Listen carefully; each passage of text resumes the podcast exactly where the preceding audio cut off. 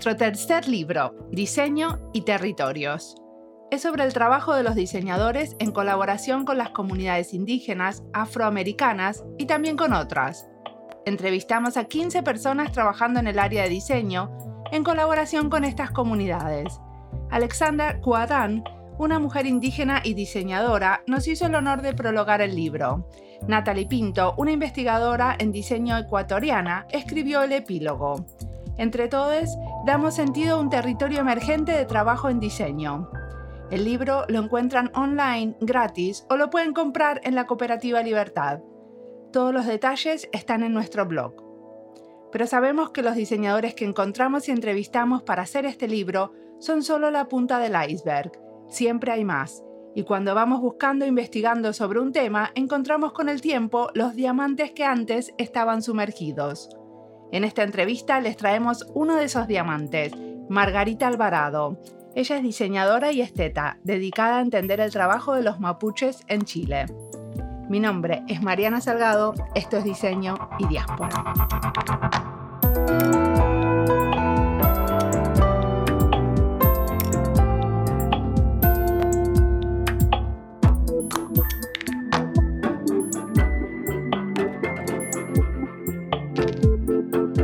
Bueno, eh, tenemos varias cosas en común. Una, que somos diseñadoras. Yo estudié diseño en mis épocas bastante mozas, como yo digo, en la época de la República, porque estudié en los años del gobierno popular acá en Chile, del gobierno Salvador Allende, con un proyecto de día bastante, eh, donde estábamos muchos de nosotros comprometidos. En ese tiempo yo tenía 20 años y fue una experiencia maravillosa y estudié diseño pensando en mejorar eh, la calidad de vida de las personas.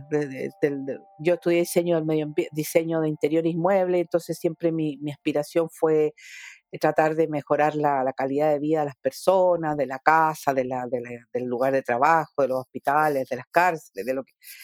Pero ese proyecto se, se defenestró con, con, la dictadura, con el golpe militar acá, entonces tuve que empezar a trabajar en aquello que no, no lo, que menos me gustaba el diseño, que era todo ese tema de, de la decoración, entre comillas. Tenía una, una, oficina con un colega, trabajé en una fábrica de muebles cocina, entonces no, esa parte compartimos. Yo, y ahí poco abandoné el diseño yo, después ya me metí para otro lado. Y por otra parte, tengo mi hermano que se fue exiliado a, a, Suecia, él partió de la cárcel al exilio, estuvo condenado a muerte, después condenado a cadena perpetua, por un montón de cosas que por supuesto no había cometido y fue torturado salvajemente y se fue a Suecia. Así que tenemos parientes cercanos. Sí, porque en realidad con los chilenos también hubo convenios para venir a Finlandia. Hubo chilenos que vinieron a Finlandia y porque los argentinos fueron a Suecia en esa época, pero los chilenos algunos vinieron para acá. Y mi hermano tiene un, un, hermano, o sea, es como un hermano político, digamos, porque cuando él llegó al campamento allá conoció a un chico argentino muy lindo, muy amoroso, que lo queremos todos mucho, que, que estaba en silla de ruedas porque le habían metido una bala en la espalda argentino y se hicieron súper cercanos y hasta el día de hoy son, son como es, su hermano allá. Entonces, sí, había muchos argentinos en Suecia. Así que viajaste mucho por los países nórdicos. Sí, porque bueno, después cuando ya terminó, se pudo ya un poco viajar y todo, ya fuimos a verlo y fui a ver a mi hermana que también estaba exiliada en, en Alemania en ese tiempo en Leipzig, lo que era Alemania Oriental. Sí. Eh, así que viajé mucho por allá, fuimos a Finlandia, pues, estuvimos de visita conociendo preciosos países, gente acogedora, muy lindas personas, muy, muy bonito. Y decime, contame un poco, ¿te fuiste del diseño y a dónde fuiste? Bueno, como te decía, trabajé mucho tiempo, llegué a tener mi propia oficina, me iba súper bien y todo, pero me aburría como ostra. Yo quería hacer otras cosas, a pesar de que acá, en Chile estábamos en plena dictadura y era, la vida era bastante difícil, pero igual uno, uno sobrevivía, hacía sus cosas.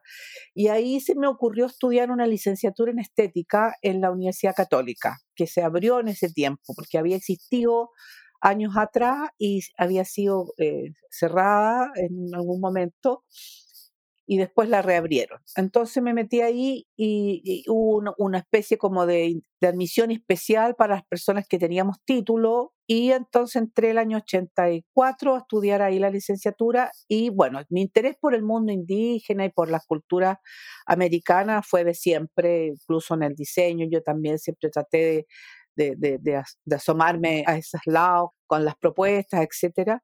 Y de ahí comencé a, mucho más motivada, eh, empecé a estudiar estética con afortunadamente varios profesores que fueron muy importantes, que tenían esta línea dentro del instituto que se, como te dijera, se peleaba un poco con, con la línea más clásica de la estética social, la belleza y el concepto más, más, más eh, más de, de, fines 19 de, de Baucarte en adelante, ¿no es cierto? Toda esta estética asociada a un, estado del espíritu y bueno, todo lo cosa después de Hegel, Kant, etc.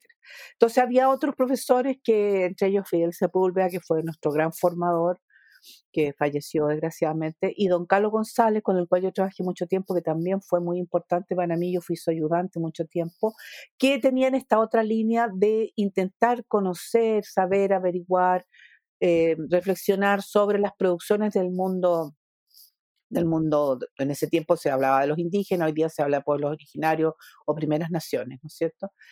Y, bueno, afortunadamente me encontré con ellos y con don Gastón Sublet también, que es una persona muy importante en todos estos temas, que todavía está vivo con sus 94 años súper activo. Y decime una cosa, ¿cómo te parece que te sirvió el hecho de ser diseñadora para estudiar las costumbres mapuches y la cerámica mapuche? Porque eso es lo que estudias vos, ¿no?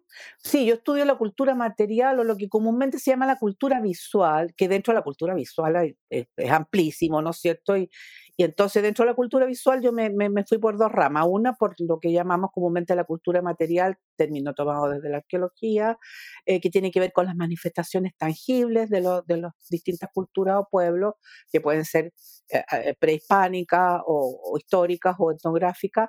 Y por otro lado me fui por el lado del tema de la imagen y fundamentalmente la imagen fotográfica.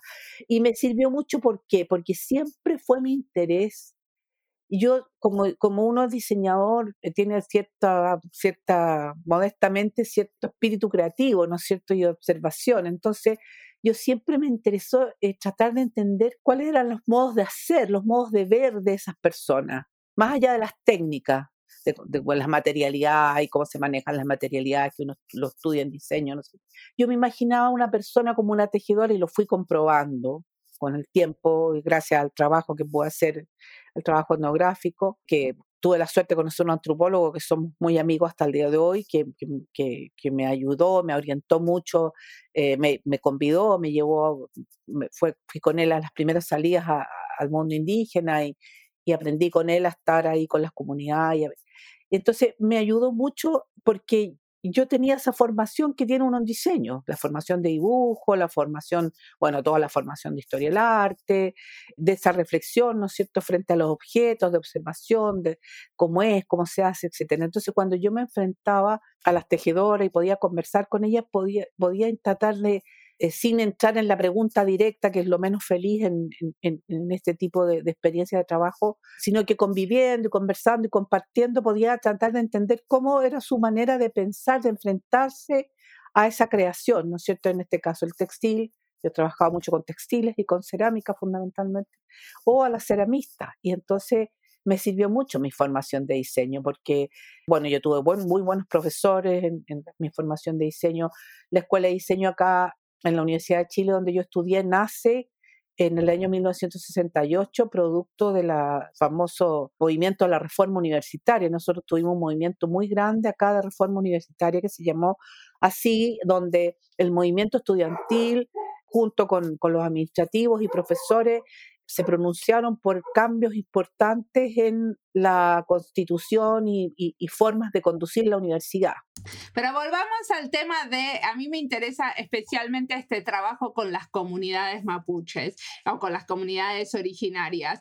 Decime, ¿Qué encontraste ahí de la manera de expresarse y acercarse a la, a la, creación? ¿Cómo se acercan ellos y ellas? Bueno, en primer lugar, yo habría que, sería importante decir que yo empecé mi trabajo en terreno el año 86, o sea, hace muchos años atrás, y tuve la suerte de, de estar todavía en sectores del mundo mapuche donde donde había, eran sectores bastante pobres, con muchas muchas dificultades. No había luz eléctrica, no había caminos, no había agua potable, pero me encontré con un mundo absolutamente vivo, un pueblo originario mapuche totalmente vivo, con su lengua, con sus costumbres, con sus maneras de vestirse, por supuesto empapado de muchas cosas de, la cultura hegemónica occidental, digamos, pero manteniendo todavía mucha. Entonces tuve la suerte de, de poder compartir durante todos esos años, hasta más o menos como el 2005, por ahí que fue mi, fui periódicamente casi todos los años. Después ya se, se distanciaron un poco mis, mis visitas porque empezaron los conflictos y, y ahora ya no, no, no es lo mismo, no se puede ir como se iba antes porque está todo bastante complicado.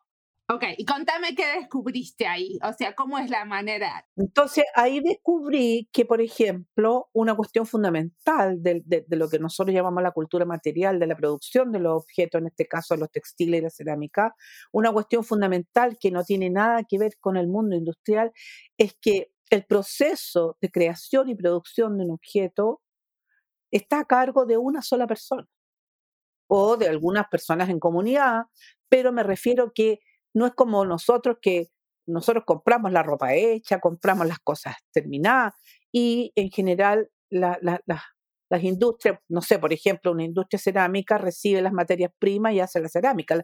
La, ceramista no, la ceramista va a buscar la cerámica, todo eso tiene una parte ritual también. Eh, entonces ella elige la materia prima que, necesita en base a lo que va a ser, al tipo de, artefacto que va a ser, si es un artefacto grande, si es un artefacto pequeño, si es un artefacto para envasar, si es un artefacto para líquidos, para, para sólidos, etc. Entonces, ahí hay un, un, tema muy interesante porque eso equivale a qué? Eh, del punto de vista de la estética, que es el campo en que yo trabajo, tiene que ver con que la ceramista, la tejedora, va, eh, de acuerdo a eso, va tomando decisiones que van a a, tener una, una trascendencia para la estética final de ese objeto, para la forma final, para la apariencia final, para, para la eficiencia final, etc. Y eso tiene que ver mucho con el diseño, por supuesto. Entonces, no es, no es, eh, bueno, hoy día pasa que muchas ceramistas a veces compran porque no tienen, eh, todos los campos privatizados, ¿no es cierto? Entonces no pueden pasar a buscar su, su, materia prima a cualquier parte, tienen que ir a filones especiales o, o en el caso de las tejedoras, no, ya los, los mapuches no tienen tanto ganado, tantas ovejitas, entonces eh, necesitan y compran la lana a otra persona que la haya hilado, Pero, pero la concepción es esa, ¿no es cierto? Que yo como artista creadora, como, como Dubocafe, como ceramista, Estoy, a cargo de ese proceso desde el momento en que decido qué artefacto va a ser, qué tipo de artefacto va a ser, cómo va a ser, desde, la obtención de la materia prima hasta su momento final. Perfecto. Y decime, a mí me encantó leer tus textos porque está muy claro cómo los mapuches tienen en cuenta lo simbólico y lo funcional al diseñar. Claro. ¿Te parece que los diseñadores podríamos aprender de esta combinación o, que la tenemos en cuenta? O sea, lo que pasa es que nosotros en nuestra sociedad como que lo hemos separado. ¿Te fijas? Como que eh, a, mí no me gusta mucho hablar de lo simbólico porque es una palabra que está muy, muy utilizada, muy, muy devastada, digo yo. Yo siempre hablo de las significaciones nosotros también de nuestro, dentro de nuestra vida cotidiana y en nuestra vida hacemos muchas cosas que tienen significaciones importantes, significaciones simbólicas, significaciones estéticas, políticas, sociales. Lo que pasa es que nosotros los hemos ido separando, lo hemos ido desgajando. En el mundo de los pueblos originarios en general, eso está muy entreverado, muy combinado. Todo tiene un, aspecto de ritualidad, de, a mí no me gusta mucho la palabra, pero de espiritualidad, por si lo quisiéramos decir, porque, eh, por ejemplo, si la ceramista va a buscar, va a buscar alfilón, va a buscar, eh, va a buscar eh, greda, no sé, uku, el antiplástico, ella va a hacer un pequeño, una pequeña rogativa, va a dejar un pedacito de su ropa, va a dejar harina tostada, la tejedora cuando empieza a urdir el telar también hace una pequeña rogativa, entonces hay ahí toda una combinación. Y por otra parte también las maestras, como se generalmente nosotros las denominamos, las, artistas, para mí son artistas, ¿no es cierto? Porque como dice Gombrich, esto puede ser llamado arte, pero eh, hay que ver el contexto donde se hace, ¿no es cierto? Ellas también manejan una cantidad de conocimiento, ¿no es cierto?, de código, de formas, como te decía, formas de hacer, formas de ver, técnicas de hacer, que tienen que ver con toda una tradición, pero eso, todo ese conocimiento, todo ese bagaje, eh, lo maravilloso es que está combinado con un profundo, inquieto espíritu creativo. Y por eso se mantienen vivas las tradiciones, entre comillas, porque, eh, porque las tejedoras no son meras repetidoras de una tradición, sino que también son creadoras. Ellas ponen también de su propia creación van cambiando, van agregando, van sacando, y las personas nuevas que van aprendiendo también lo van haciendo. son diseñadoras, ¿no? Son diseñadoras, exacto. Nosotros como diseñadores, hacía tiempo que no me sentía diseñadora, nosotros como diseñadores no estamos repitiendo, no sé, las cosas que hizo Walter Gropius, o qué sé yo quién, te fijas, pues, cualquier diseñador famoso. O sea, estamos tratando de hacer, no, tenemos una inspiración, nos leemos, buscamos fuentes, etcétera, pero intentamos poner nuestro propio, nuestro propio sello. Sí, ellos también decís. Sí, por eso se mantiene vivo. Si no se, claro, hoy día hay muchas iniciativas que, por ejemplo, les enseñan a, las mujeres, eh, que intentan recuperar, entonces les enseñan a las mujeres que han perdido un poco, eh, o a las más jóvenes, la tradición, etcétera. Pero a veces esas iniciativas justamente adolecen de ese problema, que enseñan como la parte técnica, pero no tienen estos otros aspectos ¿Y quién, quiénes enseñan? ¿Hay programas del gobierno de Chile? Claro, hay programas, bueno, siempre los han habido, hay programas de gobierno, hay, hay eh, ONGs que, que intentan eh, apoyar el, que se mantenga la creación de las tejedoras o de la, de porque imagínate, cerámica, hoy día estamos llenos de plástico, fierro, losa, obviamente que los artefactos de cerámica no son lo más deseados dentro de las comunidades, entonces, y, y la y el mundo no, no, no indígena compra como por bonito, compra como parte de artesanía, para ponerlo de adorno, para llevarlo de regalo, ¿te fijas? Entonces, no es fácil que se mantengan las formas de hacer. Perfecto. Y una pregunta te quería hacer. Vos estudiaste la arqueología y su estética. Incluso en uno de tus escritos propones la palabra arqueoestética.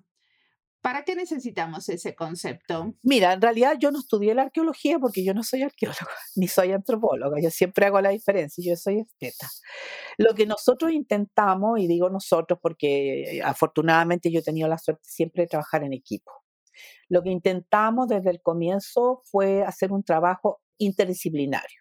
Y yo, por ejemplo, en los años, a fines de los 80, me asocié con una colega arqueóloga, Leonora Dan, y empezamos a trabajar con colecciones museológicas. La idea nuestra fue intentar conocer ese pasado arqueológico de la cerámica, porque en el sur no se, no se conservan las cosas como en el norte de Chile. Tú tienes tejidos, tienes cestería, tienes madera. En cambio, en el sur, lo que tiene fundamentalmente como vestigio arqueológico es la cerámica. De repente por ahí se encuentra alguna cosita de metal o se han encontrado un par de sitios con algunos pequeños restos de textiles, lo cual demuestra que se tejía en, este lado del sur, se tejía antes de la llegada de los hispanos, antes de la llegada de la oveja, digamos. Entonces comenzamos a trabajar con la idea de conocer, eh, los arqueólogos trabajan con la cultura material como un vestigio que les, ayuda a, a comprender el pasado, ¿no es cierto? Y, entonces nos dimos cuenta que había una gran cantidad de objetos en los museos que no habían sido estudiados y entonces tratamos de ver cómo podíamos de alguna manera sistematizar toda esa, esa gran cantidad de objetos para, eh, por ejemplo, una de las cosas que hacen los arqueólogos son las tipologías, las tipologías de objetos, ¿no es cierto? Los ordenan por forma, por eh, tipos de decoración, etcétera. Entonces, paralelamente a ese trabajo arqueológico, que tiene que ver también con todo lo que ya se había hecho que en Chile, otros estudiosos que habían eh, eh, instalado eh, ciertas tipologías y ciertos periodos cronológicos y los famosos los complejos agroalfareros, prehispánicos, etcétera. Paralelamente a eso, yo comencé a hacer etnografía. Entonces intentamos hacer un una especie de contrapunto entre lo que yo iba conociendo con las ceramistas actuales, ¿no es cierto?, que estaban haciendo artefactos, eh, qué tipo de artefactos, cómo los hacían, como te decía, comprendiendo todo este proceso de producción, comparándolo con, eh, en la medida de lo posible, porque no se trata de establecer una línea, una línea directa en el tiempo, ni decir, ah, entonces esto es lo mismo que hace cuatro, cinco, seis o diez siglos atrás, no, sino que intentar conocer, comparar. Y eso fue lo que nosotros llamamos arqueoestética. Por un lado, toda la metodología y, los aspectos teóricos de, la arqueología en, eh, en, combinación con todo lo que era eh, mi aparataje desde la teoría estética y desde, desde la, la práctica etnográfica. ¿Y qué sacaron en limpio? Bueno, sacamos el limpio un montón de cosas. Sacamos el limpio, por ejemplo, que hay ciertas, como te decía, ciertas formas de ver y ciertas formas de hacer que tienen una presencia en el tiempo. No te digo que se mantengan iguales. Por ponerte un ejemplo, eh, nosotros encontramos dentro del mundo mapuche eh, actual y preactual eh, la existencia de grandes, de grandes cántaros, los Fuchametawel, que son grandes cántaros donde generalmente se guardaba la chicha o a veces se guardaban granos y eran muy apreciados y son muy apreciados todavía en el mundo indígena. Hay, hay testimonios de los cronistas, hay testimonios de, viajeros del siglo XIX, hay fotografías eh, de que están en uso estos grandes envases que tienen, por supuesto, toda una complejidad para hacerse, porque son, estamos hablando de envases de 80 centímetros de alto o 90 centímetros de alto, muy, muy grande. Muy apreciado muy apreciado. Bueno, y ahora hemos ido descubriendo también algo que yo también descubrí en su momento, que son, eh, son considerados casi como seres vivos. Se les asemeja mucho al cuerpo también. de hecho, yo lo vi, se los viste para llevarlos al, al guillatún, por ejemplo. Se les pone una corbatita. Se visten a estos envases, se visten. Claro. Sí. Entonces, estos grandes envases tienen, toda una, como te digo, toda una presencia, implicaban prestigio social, tener muchos mucho de estos envases significaba que tú tenías mucha, mucha chicha, mucho, mucho grano, etc. Todos estos envases eh, tienen una especie de correlato, entre comillas, con lo que se llaman las urnas funerarias del complejo agroalfarero El Vergel, que es más o menos de pasadito la, eh, del 400 después de Cristo hasta más o menos la llegada de los españoles, donde se encuentran, arqueológicamente se encuentran cuerpos enterrados en estos artefactos. Entonces, hicimos todo un correlato en términos de esta condición del envase, el envase para lo vivo, el envase para la muerte, el envase en el contexto de lo doméstico, el envase en el contexto de, en un contexto tan, tan sagrado y tan ritualizado como el contexto funebrio, etc. Y complementamos toda esa investigación con aspectos técnicos, fechaciones, etcétera, para eh, eh, pensar esta idea de esta tradición, como le llamamos, de los grandes cántaros, y que se ha ido ampliando cada vez más, porque ahora en las últimas investigaciones que hemos estado trabajando con Leonor y con Simón Urbina, por ejemplo, Simón Urbina, que también es arqueólogo y etnohistoriador, igual que Leonor, que también es etnohistoriadora, eh, ellos descubrieron que hay, eh, hay un momento en la zona de todas las zonas de la frontera más sur, digamos, que es la zona de Valdivia, en que los mapuches comienzan a hacer eh, botijas, muy parecidas a las botijas de los hispanos. Probablemente porque los hispanos les compraban esas botijas para guardar aceite, para guardar vino. Perdón, ¿qué son botijas? ¿Envases? Las botijas hispanas son unos, unos artefactos similares a estos grandes cántaros son artefactos de cerámica muy grandes que se usaban en, el tiempos de los hispanos para traer, por ejemplo, ellos traían desde, Europa América, traían aceite, traían vino en los barcos. Entonces ahí hay un cruce entre la tradición mapuche de, de la producción de estos envases con la tradición hispana y posteriormente con todo lo que lo que perdura en el tiempo, ¿no es cierto?, ya hacia los años de la República. Una de las cosas más importantes que, que logramos en esta investigación fue la recopilación de una gran cantidad de nombres de artefactos. Por lo tanto, pudimos elaborar una etnoclasificación. Y eso significa que logramos, a partir del dominio de, de la cerámica, ¿no es cierto?, el dominio de cerámica se va abriendo como una especie de árbol donde tú vas encontrando distintas categorías y vas encontrando una gran cantidad de nombres y eso te habla de la cantidad inmensa de tipos de arte diseño, si queremos decir, de artefactos que había en el mundo mapuche que se han ido perdiendo porque, como te decía, fueron reemplazados por, por, por otras materialidades. Pero eh, te habla de la, de la complejidad que manejaba la ceramista, porque ella tenía que saber hacer todos estos tipos de artefactos. Los pitch los metawel, los fucha metawel, los, los jarritos, todos los, por ejemplo, todo lo, lo que en arqueología se llama la tradición modelada, que son los artefactos que tienen formas determinadas, por ejemplo, formas humanas o formas de animales. Y eso lo encontramos hoy día en el mundo mapuche una gran cantidad de artefactos con formas de chanchos, caballos, perros, gallinas, vacas, etc. Perfecto. Voy a leer un pedazo de un texto tuyo que me, eh, me gustó mucho, que dice así. Los grandes cántaros están creados para dar cobijo a una singular alquimia de la transmutación. Su interior de vasija debe albergar, por un lado, lo líquido, lo acuoso, lo inestable, materializado en el agua y el licor, y por otro lado, lo sólido, lo denso, lo estable, materializado en el cadáver. Solo un envase como las, estas vasijas de cerámica concentra las características estéticas y simbólicas para recibir tan dispares contenidos. Dichos contenidos se igualarán en los procesos de descomposición, putrefacción y transformación a que se verán sometidos en este interior. A mí me gustó porque me pareció que tenemos diseñadores trabajando en el rediseño, por ejemplo, de los ataúdes, pero sin embargo no hay, no, yo no he visto nunca una como una descripción de ese diseño de una manera como tan rica y tan justamente mezclando lo, em, eh, como, como vos decías, lo simbólico y lo, Em, no, perdón, vos no decías lo simbólico. No, bueno, las significaciones. Las significaciones. está decir lo simbólico. Las significaciones y como, y como las partes prácticas, ¿no? Que, que tienen que funcionar. Sí, bueno, esas son cosas que a uno se le van eh, prendiendo en la cabeza a la medida, como te digo, que uno, por un lado, hace este trabajo de, de ir, estar con las ceramistas, tardes enteras, conversando el, trabajo de la cerámica es un trabajo muy difícil, no es como el tejido. La cerámica está llena de imprevistos, está llena de, catástrofes posibles. No es como el tejido, el tejido, la, la tejedora urde su telar y en los ratos que tiene de, sus labores domésticas, porque tienen que cuidar a los niños y todas esas cosas, ¿no es cierto? Va y teje un rato, después se para, vuelve, qué sé yo. Pero la cerámica tú no puedes hacer eso.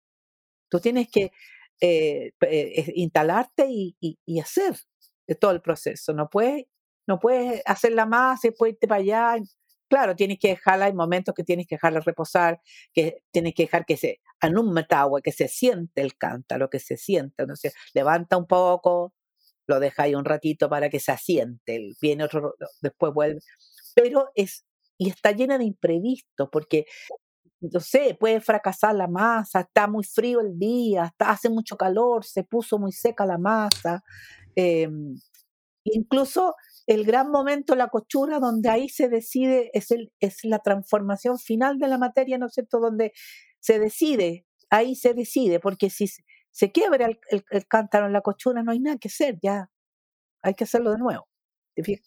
Entonces, en ese sentido, poder estar con ellas ahí conversando, tú vas eso por un lado me ayudó mucho. Y por otro lado me ayudó mucho lo que te decía recién, el trabajo en equipo. El trabajo con, yo creo que los diseñadores, uno de los problemas tal vez de los diseñadores, no sé cómo será ahora, porque yo hace tiempo que yo no hago diseño, pero me acuerdo en mis tiempos, cada uno trabajaba en su cueva nomás. Entonces, aquí, o sea, tú necesitas trabajar con otras personas que tienen otra mirada. Entonces yo he trabajado con arqueólogos, con antropólogos, con historiadores, y eso nos ha permitido a ellos conocer también de la estética y de otras cosas, y a mí conocer de la arqueología y, alimentarme entonces para poder llegar a, pensar ese tipo de, como tú leías ese texto, ese tipo de, reflexión, que, que, es una interpretación, obviamente, ¿no es cierto? A mí siempre me llamó mucho la atención que todos estos grandes cántaros, que son maravillosos, además, tienen o sea, tú no te puedes imaginar cómo una persona puede haber hecho eso, eso de una manera como nosotros podríamos decir, con una tecnología tan precaria, entre comillas. O sea, las ceramistas tienen unos palitos, unas piedritas, o sea, sus herramientas son sumamente eh, utilitarias y, hechas por ella misma. Pero a la vez tienen que tener un conocimiento del material y los tiempos. Entonces, imagínate levantar ese tremendo cántaro. O sea, cuando yo he visto levantar un cántaro chico y veo lo que cuesta, pero increíblemente esos, esos que eran tan preciados, incluso hay muchos que están reparados, que tienen hoyitos donde fueron cosidos, porque se trizaban y eran tan valiosos que no, no se eliminaban, sino que se, se parchaban, ¿te fijas? Pero imagínate ocupar ese tremendo eh, envase para meter un cuerpo con toda la dificultad que eso significa, porque eh, obviamente el cuerpo no cabía bien, había que, que, que violentarle las articulaciones, etcétera pero además ponerlos en la tierra igual que como estaban en la ruca, verticales. Los, los, los grandes los ponían verticales? Porque son contenedores que estaban en la ruca para la chicha, como decía yo, y, y, acá estaban para el cuerpo, entonces en la tierra se ponían verticales. Se han encontrado solo dos casos donde se encontró un, un, Fuchametagua, se encontró, o sea, uno de estas grandes unas funerarias se encontró en forma horizontal, uno de los muchos casos que hay, y otro que se encontró boca abajo. Pero todos eran verticales, incluso muchas veces le ponían el resto de otra urna, quizá a lo mejor ya se había quebrado, qué sé yo, eh, sobre, para, porque a veces el, cuerpo sobresalía, ¿no? Entonces para, para sellarla ponían e, ese, ese cuerpo, ese, ese, esa parte encima, esa especie de tapa. Y era acompañado por otros por otros cantaritos más pequeños, con formas de animales a veces, por ejemplo, con formas de pato o de rana, o con jarro, o con puc, uno, algunos, eh, ¿cómo se llaman estos? Pucos, como, como pailita, ¿no es cierto? Ah, eh, de distintos tamaños, a veces más unos más pequeñitos, otros más grandes.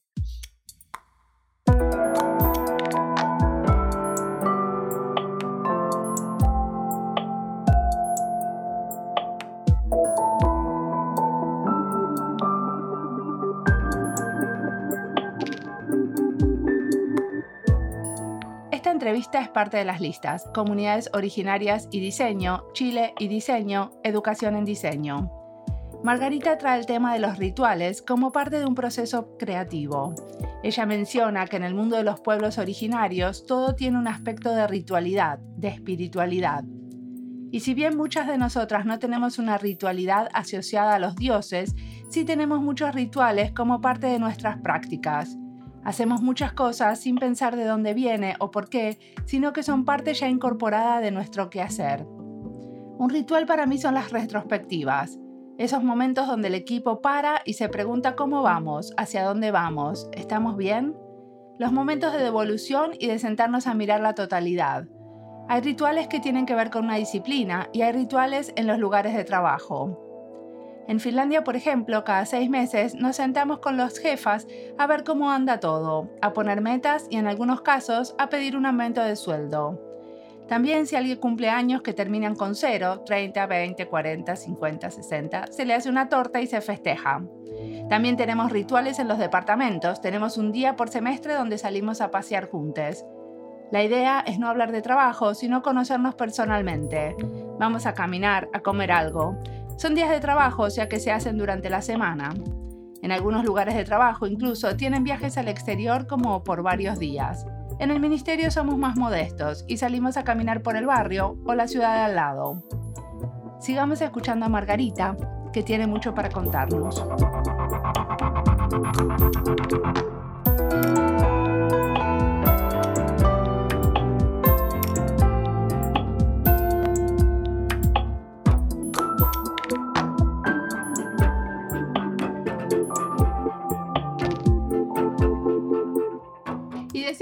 ¿Te parece que el diseño eh, aprendió algo de los mapuches y de estas, del diseño de estos cántaros? ¿Pasó a otros ámbitos? No.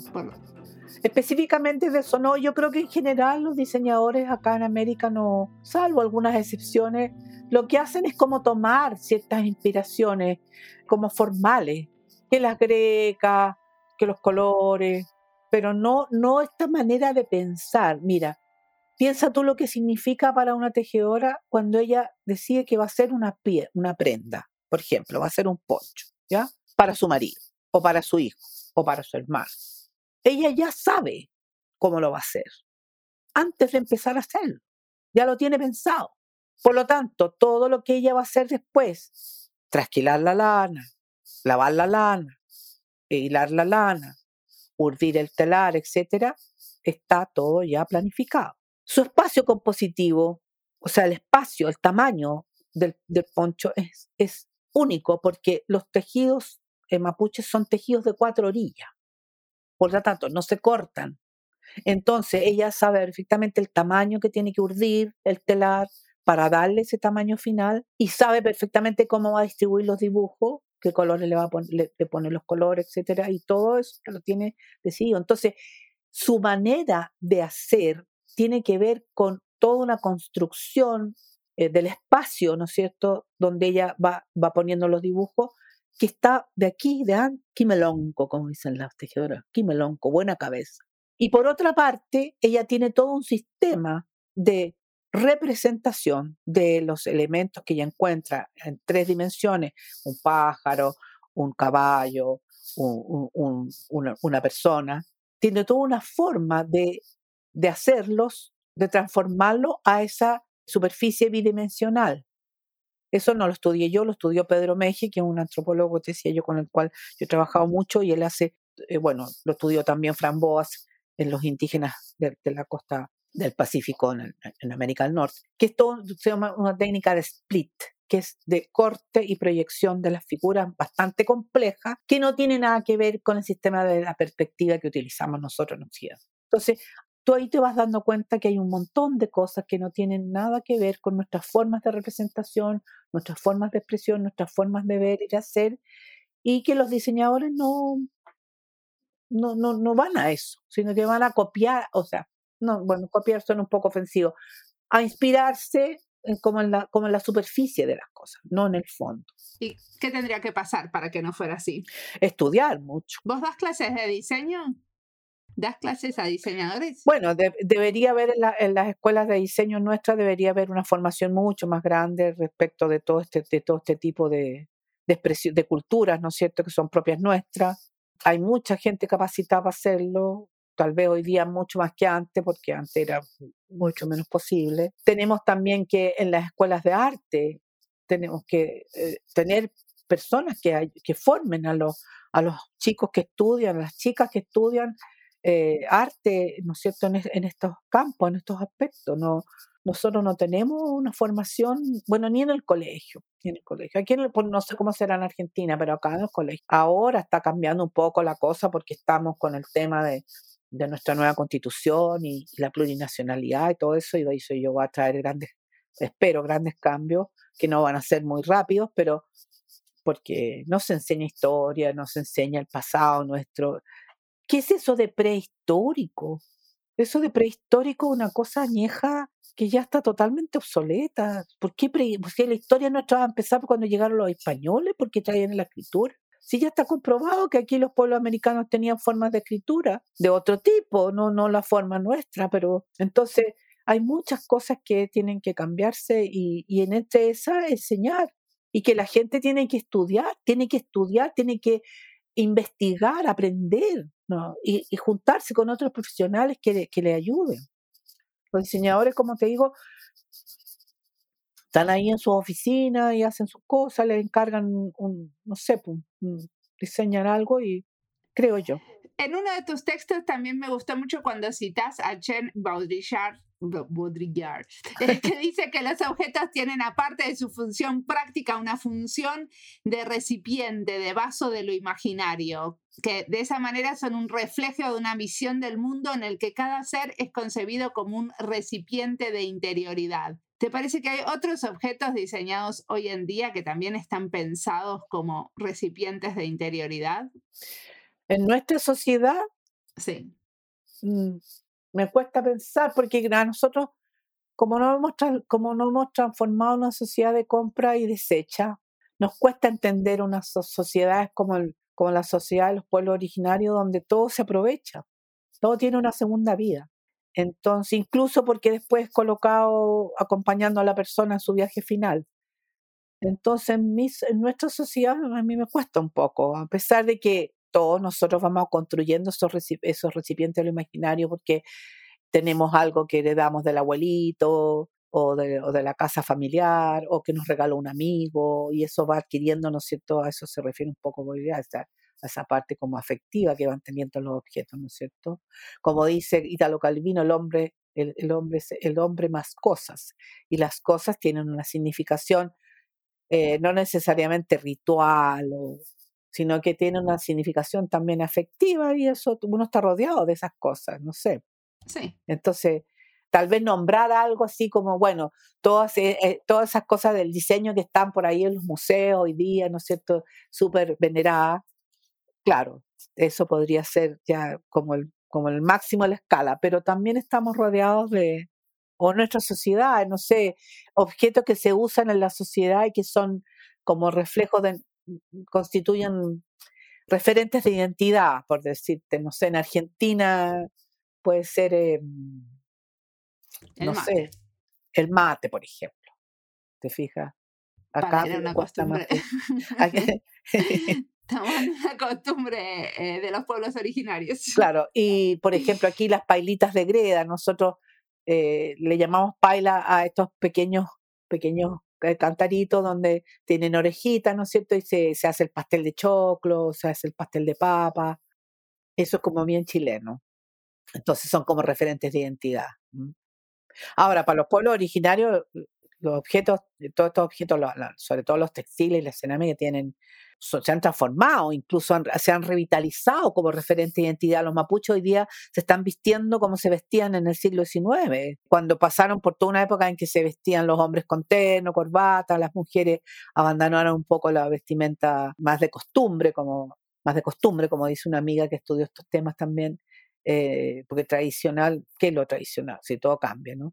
Pero hoy día se ha retomado y tú ves la presencia indígena, o sea, la presencia de los pueblos originarios acá, incluso no sé si tuviste la presidenta de nuestra convención, la primera, tuvo la primera etapa, ella estaba siempre con su ropa, con su, con su, pues, con su vestimenta de costumbre.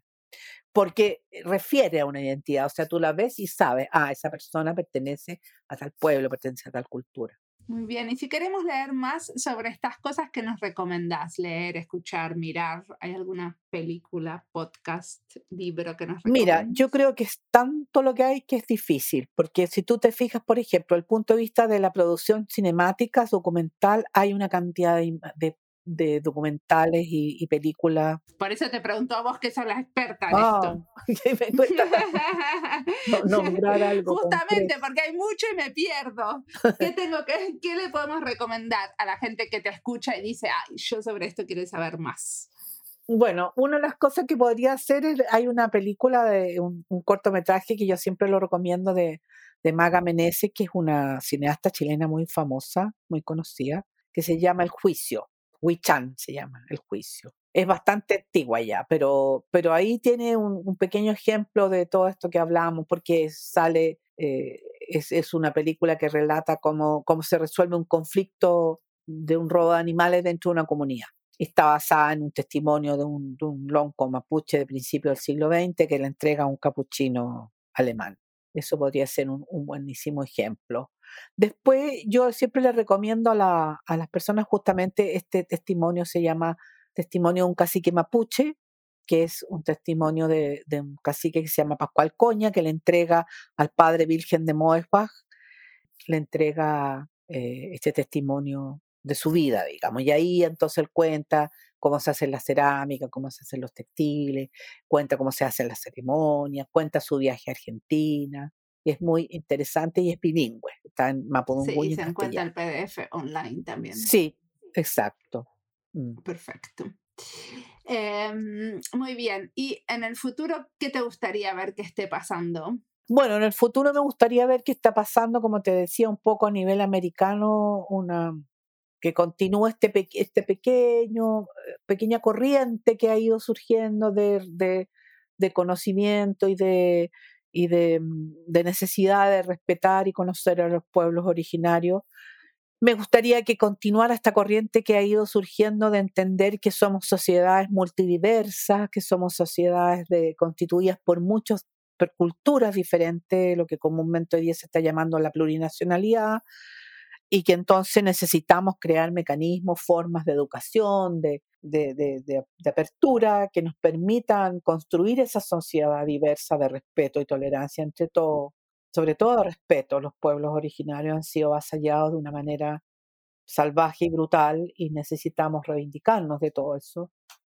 Eh, yo tengo mucha fe con lo que está pasando hoy día en Chile, con lo que con los procesos que vienen, que tengamos una nueva carta para poder construir esa, esa sociedad más justa e igualitaria. Y dentro de lo más, de lo más inmediato y profesional, me gustaría que, que también se continuara este pequeño camino que se ha ido abriendo de conocimiento y respeto a las expresiones del mundo indígena, que dejemos de llamar las artesanías como si fueran el hermanito menor de las artes o del diseño, cuando son expresiones tan válidas como cualquiera de expresiones de nuestra sociedad cada uno en su, en su momento, en su lugar, y hay expresiones importantes y otras no tantas, pero las hay. Entonces también me gustaría continuar ese, ese pequeño, esa pequeña apertura que ha habido de construcción de, de esas nuevas categorías, donde no, no miremos, no tengamos estas jerarquizaciones que existen hasta ahora, sino que tengamos unas entradas más, más horizontales hacia las, hacia las expresiones.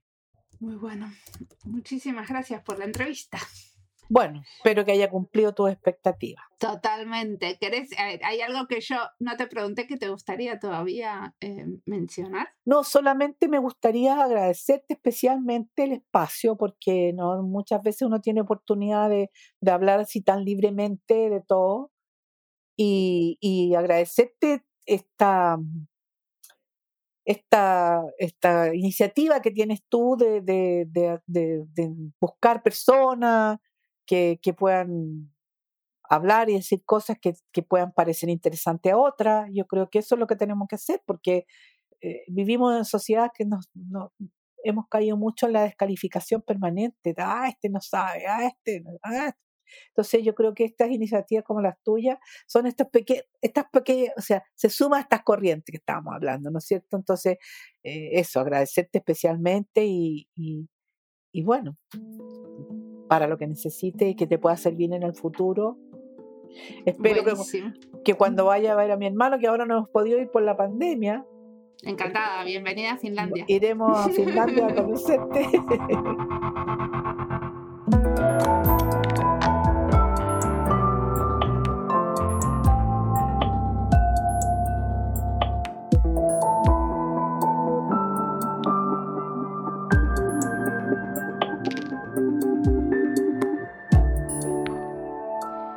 Margarita propone que en nuestras escuelas de diseño debería haber más enseñanza sobre culturas originarias. Ella sugiere que construyamos nuevas formas de educación que nos permitan tener una sociedad de respeto y tolerancia. Hacer podcast es parte de mi educación permanente y creo que escuchar podcast en general es parte de la actualización profesional y la educación permanente en diseño. Entonces, si queremos una sociedad de respeto y tolerancia, tenemos que escuchar más a estos educadores e investigadores que nos cuentan sobre otras formas de ver y hacer el mundo. No todos podemos tener a Margarita en nuestra universidad y no todos podemos darnos el lujo de estudiar o investigar en la universidad. Por eso nuevos formatos como el podcast hacen el conocimiento más accesible. Descubrimos el trabajo de Margarita cuando ya habíamos cerrado nuestro libro sobre diseño y territorios. El podcast es una manera de investigar y encontrar referentes en el tema. Es parte de esa investigación. Editar un libro de entrevistas es otro trabajo. Lleva tiempo. Las entrevistas que tenemos ahí tienen por lo menos seis meses ya de haber sido publicadas antes del podcast. El podcast es más fresco y actual, pero las entrevistas de nuestros libros están muy bien editadas. ¿Qué quiere decir? Que los términos de la jerga de los diseñadores están explicados, que muchos conceptos que se pasan por alto están descritos y muchos detalles nuevos complementan la entrevista del podcast. Cuando un editor toma la transcripción de la entrevista, hace muchas preguntas aclaratorias a cada entrevistado. Esto es parte de lo que hacemos para los libros. Las entrevistas cambian y la experiencia de leer y escuchar es bien distinta. Por eso les recomendamos leer nuestros libros y nos encantaría tener una devolución sobre ese trabajo. Quiero cerrar este episodio con una frase de Margarita. Las artesanías no son el hermanito menor del diseño, son expresiones de nuestra sociedad que merecen el respeto. Por eso vamos a seguir investigando a través de entrevistas y libros sobre la artesanía y el diseño.